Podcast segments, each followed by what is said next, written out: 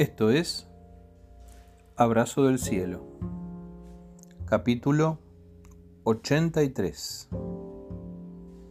miércoles 2 de junio de 2021. Hoy compartimos el peligro de arruinarlo todo en un instante.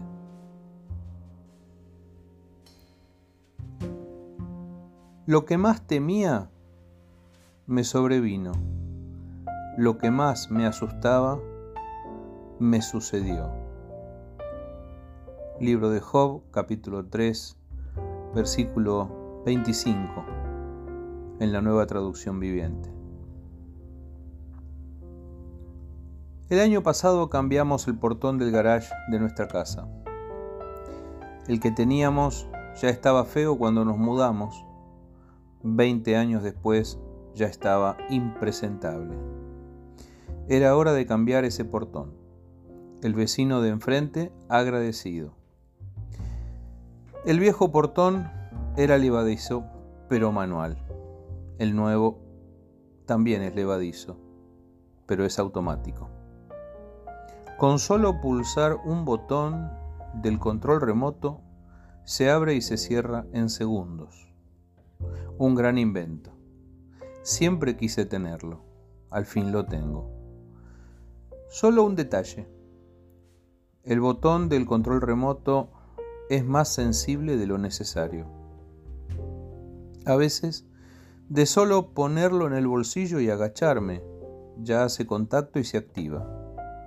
Hay que tener cuidado. Eso dijimos con Estela varias veces en estos meses. Tené cuidado con el control que es muy sensible. Y sí, lo que podía pasar, eso mismo sucedió. Como dijo Job, el mal que temía, eso mismo aconteció. A veces pareciera que con nuestros temores llamamos a los problemas.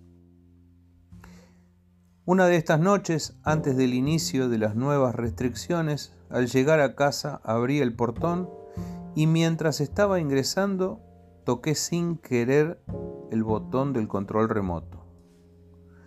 Con el auto a medio ingresar, el portón empezó a bajar. Instintivamente puse marcha atrás y traté de evitar lo inevitable. Sentí un ruido en el techo y la antena cayó sobre el limpia parabrisa. Gracias a Dios, las barras laterales del porte equipaje evitaron el golpe contra la chapa del techo, pero arranqué la antena. Me dio mucha bronca. Pensaba una y otra vez, ¿para qué tuve que tocar el control? ¿Por qué no le hice caso a Estelita que me dice siempre no toques el control mientras entras? Más pensaba y más culpa sentía. Era solo una antena rota, pero yo no podía ver el auto así.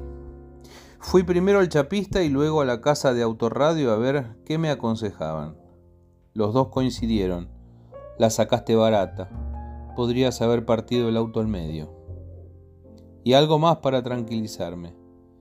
Esto pasa más seguido de lo que pensás. No hay problema. Se cambia y listo.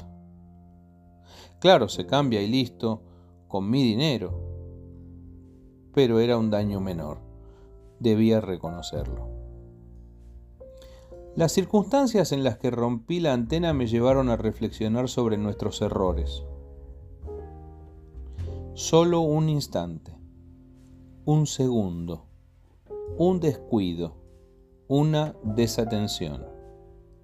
A mí me costó la antena, a otros les cuesta más caro una herida, lastimar a otro, la vida misma. Un piloto de Fórmula 1 puede malograr su mejor carrera en una curva, por un pestañear. Un jugador de fútbol, su mejor partido, por una entrada violenta que le cuesta la tarjeta roja.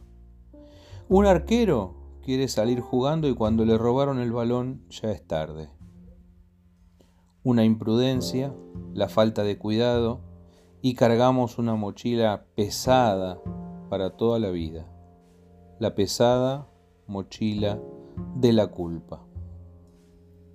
David escribió, mi culpa me abruma, es una carga demasiado pesada para soportar.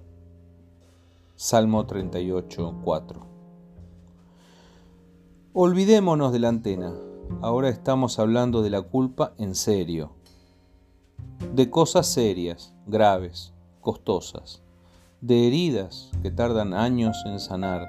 De daños irreparables en nosotros o en otras personas. ¿Cómo se vive con la culpa? Es abrumadora la culpa arruina nuestra salud, nos quita el sueño, se convierte en una carga demasiado pesada para que la podamos sobrellevar. Sin embargo, en los peores momentos, Dios está. Cuando yo rompí la antena, Dios estaba allí. Fue mi error, no su culpa. Y mi culpa, esa y otras mucho más serias, las que tienen que ver con la vida misma, Solo Dios puede sanarlas. El profeta Isaías tuvo esa experiencia. El ángel de Dios tocó sus labios con un carbón del altar y le dijo, ¿ves? Este carbón te ha tocado los labios, ahora tu culpa ha sido quitada y tus pecados perdonados. Isaías 6, versículo 7. Sí, todos corremos el riesgo de arruinarlo todo en un instante.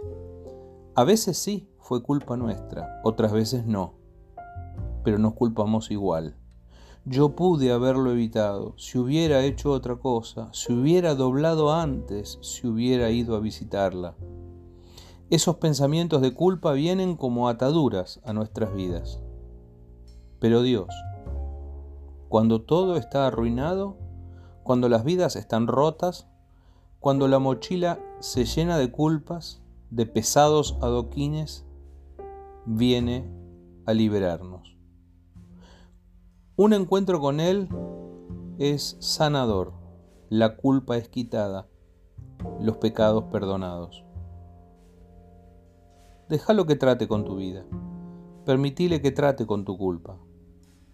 Todos podemos arruinarlo todo en un instante. Dios puede arreglarlo. Le llevará su tiempo, porque lo que se rompe en un instante no se arregla en un instante, pero te aseguro que lo hará con tu vida. Es un proceso. Dejemos a Dios que comience y Él lo llevará hasta el final. Recién guardé el auto en el garage. Ahora ni toco el control cuando estoy entrando. Ya aprendí la lección. La antena nueva ya está instalada. Ni se nota el accidente ni noticias del percance.